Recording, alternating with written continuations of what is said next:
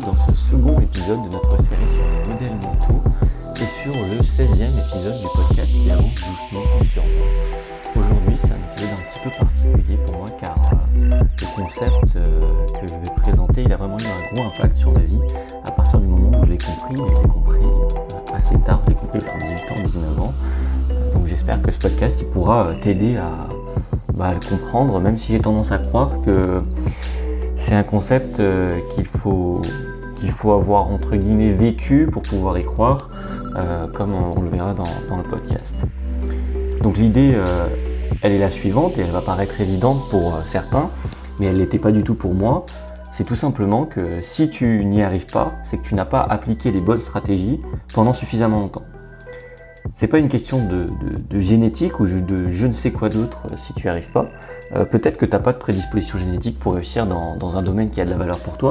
Peut-être même que tu, es désavantagé génétiquement pour réussir dans des domaines qui ont de la valeur pour toi. Euh, mais ça, ça ne veut pas dire que tu ne peux pas devenir bon dans ces domaines parce que bah, c'est tout simplement juste des excuses. On va faire une analogie entre un jeu sportif, le basket, et le jeu social qui, qui est cette analogie, c'est si tu fais moins d'un mètre soixante et que tu joues au basket, tu seras clairement désavantagé. Euh, juste en connaissant ta taille, je pourrais te dire que tu ne pourras jamais être basketteur professionnel et atteindre le top niveau. Euh, toutefois, euh, ça ne veut pas dire que tu es condamné à être mauvais ou moyen au basket. Tu ne pourras pas faire partie de l'élite de l'élite, mais si tu t'entraînes régulièrement et intelligemment, tu pourras devenir un excellent joueur de basket en développant les aspects de ton jeu euh, qui euh, dépendent de toi, le shoot, le dribble, euh, la tactique, l'intelligence de jeu, etc. etc. Et tu vas pouvoir devenir meilleur que 80-90% des gens, parce que bah, 80-90% des gens ne s'entraînent pas au basket. Bah, le, jeu social, par exemple, même en partant du postulat que tu es désavantagé génétiquement pour ce jeu-là, tu peux, en pratiquant, euh, développer ce qui dépend de toi euh, et devenir de, plus en plus bon et devenir bah, meilleur que la plupart des gens, euh, ce qui est généralement amplement suffisant. Donc bah, ne blâme pas ta, ta génétique tant que tu n'as pas appliqué pendant suffisamment longtemps les bonnes stratégies, simplement car tu te tires une balle dans le pied en faisant ça.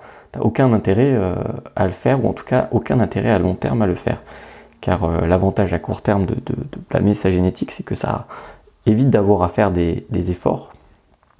Donc euh, voilà.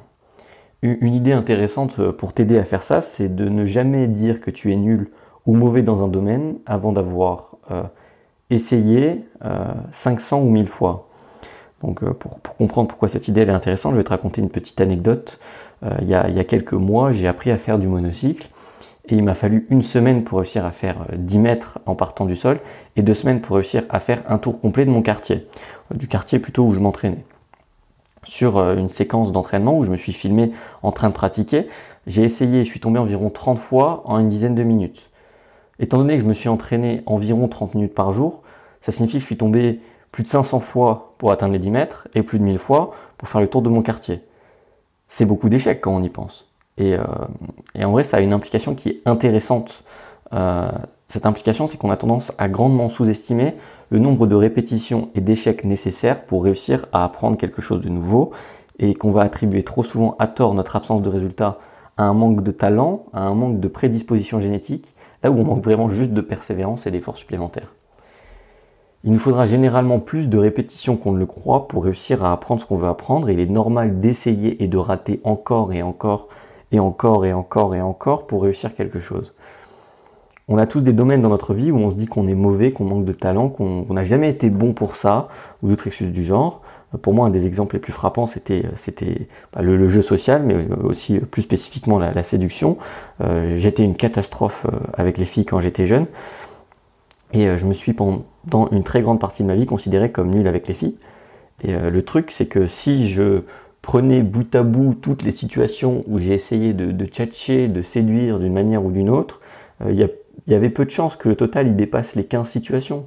Donc euh, se considérer comme nul en séduction avec aussi peu de pratique, euh, ce serait équivalent à se considérer comme étant nul en monocycle après être tombé 15 fois.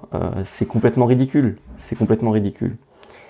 Et donc lorsqu'on se dit qu'on est nul et qu'on ne peut pas progresser dans un domaine, euh, on a ce que Carol Dweck elle appelle un état d'esprit fixe, qui consiste à considérer que l'intelligence, ou plus globalement, plus largement, euh, les qualités humaines, euh, le talent, sont des caractéristiques innées. On les a à la naissance ou on ne les a pas. on a de la chance on n'en a pas, globalement, c'est un peu ça l'idée. Lorsqu'on se dit qu'on n'a juste pas suffisamment utilisé les bonnes stratégies ou qu'on ne les a pas utilisées pendant suffisamment longtemps, on a ce que Carol Dweck elle appelle un état d'esprit de croissance, de développement, qui consiste à considérer que l'intelligence, les qualités humaines, sont des caractéristiques acquises qui peuvent être développées en, en utilisant pendant suffisamment longtemps les bonnes stratégies. Une personne avec un état d'esprit fixe, elle aura tendance à considérer les erreurs et les efforts comme preuve de son incapacité. Si on est naturellement bon, on n'a pas besoin de faire des efforts et des erreurs pour réussir. Euh, elle aura tendance à éviter les défis euh, qui peuvent mettre en difficulté et choisir de faire des choses qu'elle sait déjà faire, car les défis euh, montrent bah, qu'on n'est pas bon. Et si on est soit bon, soit mauvais, c'est bah, pas bon pour quelqu'un qui a un état d'esprit fixe. Une autre chose qu'elle aura tendance à faire, c'est de dire je n'y arrive pas, j'ai toujours été nul, je n'y arriverai pas. D'abandonner aussi plus rapidement face aux difficultés. Là où une personne avec un état d'esprit de développement, elle aura tendance à considérer les efforts comme nécessaires pour progresser et maîtriser quelque chose. Euh, elle aura tendance à aimer la difficulté et chercher les défis qui vont permettre de se développer. Euh, elle, va plutôt avoir tendance à dire je n'y arrive pas encore euh, et à persévérer face aux difficultés. Donc ce qu'il faut bien comprendre, c'est que l'état d'esprit de développement, ce n'est pas quelque chose de binaire, ce n'est pas je l'ai, je ne l'ai pas, ce n'est pas je crois que je peux tout apprendre ou je crois que je ne peux rien apprendre. On a généralement des domaines dans lesquels on a un état d'esprit de développement et d'autres où on a un état d'esprit fixe. Euh, et de manière euh, générale, c'est plutôt un continuum. On a plus ou moins un état pardon, on a plus ou moins un état d'esprit de, de développement. Euh, ça peut même varier pour une même activité. On peut un jour se sentir parfaitement capable d'apprendre quelque chose et un autre jour on est plus fatigué, on est dans un moins bon état émotionnel et se sentir moins capable de développer nos capacités dans ce domaine-là. voilà, et c'est donc l'état d'esprit de développement, ça va être quelque chose de très spécifique euh, à quelqu'un. Une personne, elle pourra croire qu'elle peut devenir forte en maths, mais se dire bah, je suis nul en danse et je peux absolument pas progresser. Et une autre se dire euh, totalement l'inverse. Se dire bah, je peux devenir très bon en danse, mais en maths, c'est impossible, je suis nul en maths. Donc l'état d'esprit de, développement, il repose sur une réalité qui est biologique. Notre cerveau, il est plastique, il est capable de se réorganiser en créant, en supprimant, en modifiant des connexions entre différents neurones. Euh, l'état d'esprit fixe, il repose sur euh, bah, pas grand-chose. Pas grand-chose de solide euh, scientifiquement. il ne repose pas sur des faits. donc une question intéressante à se poser maintenant, c'est bah, comment est-ce qu'on peut développer notre état d'esprit de développement? La première chose à faire, c'est d'avoir un état d'esprit de développement concernant l'état d'esprit de développement. Le fait de, se dire qu'on peut devenir bon dans des domaines où on a l'habitude de se considérer comme mauvais, ça va pas se faire du jour au lendemain, ça va se faire petit à petit, ça se développe avec le temps et avec la pratique. La seconde chose euh, qu'on va pouvoir faire, ça va être de remplacer les phrases euh, comme je n'y arrive pas, j'ai toujours été nul en, en, X, donc en mathématiques, en danse, euh, en français, en anglais, etc. les phrases comme je n'y arriverai pas, par je n'y arrive pas encore, voilà, le, mot encore est un mot, magique en quelque sorte. Donc euh, on va vouloir remplacer, euh, on va pouvoir dire, euh, on va vouloir dire je n'y arrive pas encore, que ce soit à l'oral ou dans notre tête. Donc ça va pouvoir paraître un petit peu forcé et peu naturel au départ. c'est pas grave, on va dire il faut se forcer. Un jour on se rendra compte qu'on a pensé, qu'on a pensé voilà je n'y arrive pas encore, ou qu'on a dit sans se forcer. La troisième chose qu'on va pouvoir faire, ça va être de se donner des preuves que quand on utilise pendant suffisamment longtemps des bonnes stratégies, euh, bah, on obtient des résultats tout simplement. Euh, notre expérience personnelle, euh, qui sera donc de passer de l'incompétence consciente à la compétence consciente, voire à la compétence inconsciente, c'est-à-dire maîtriser la chose en se rendant compte, en étant concentré pour le faire ou sans y penser tellement ça a été intégré, on va dire, tellement on on l'a incorporé. Euh, bah, ça aura beaucoup plus d'impact sur notre manière de voir le monde que des arguments rationnels comme ceux que j'ai détaillés euh, dans, ce podcast. Euh, au, début du podcast, je te disais que l'état d'esprit de développement, c'est quelque chose qu'il faut vivre pour pouvoir y croire. C'est de ça dont je te parlais. et une expérience voilà, du passage du niveau zéro à la maîtrise, ça aura bien plus d'impact sur ta vision du monde que tout ce que je pourrais déblatérer ici. Bon, voilà, donc des, moyens de, faire ça, ça peut être de commencer par des, par des compétences qui sont ludiques et relativement rapides à apprendre pour commencer. Donc euh, là, il y, a plein d'options possibles. Euh, ça peut être du skate à deux roues, ça peut être faire tourner un stylo autour de son doigt, ça peut être apprendre à dactylographier, donc à taper sans garder son clavier et à taper rapidement. Ça peut être, ça peut être apprendre à faire de la slackline, ça peut être vraiment n'importe quoi tant que c'est court à apprendre et assez amusant. Voilà, l'idée c'est de passer de zéro à maîtrise assez rapidement. Donc si, tu as d'autres idées, tu peux, faire ça. Je sais que la musculation aussi, euh, c'est quelque chose qui, qui, a tendance à avoir cet effet-là sur les gens. J'ai entendu plusieurs témoignages de personnes qui disent bah oui, moi je genre j'ai fait de la musculation et grâce à la musculation, je me suis rendu compte en fait que bah si j'ai un objectif, je peux l'atteindre juste en, travaillant plus et en utilisant les bonnes stratégies. Mais euh, en vrai, n'importe quel domaine, ça peut faire l'affaire. Hein. Ça, peut, être de la musique, ça peut être, être les mathématiques. L'important pour moi, euh, ce, que, ce que j'ai tendance à croire, c'est que c'est quand on passe de, euh, du niveau nul, du niveau je ne sais rien faire, au niveau je maîtrise consciemment, voire même inconsciemment.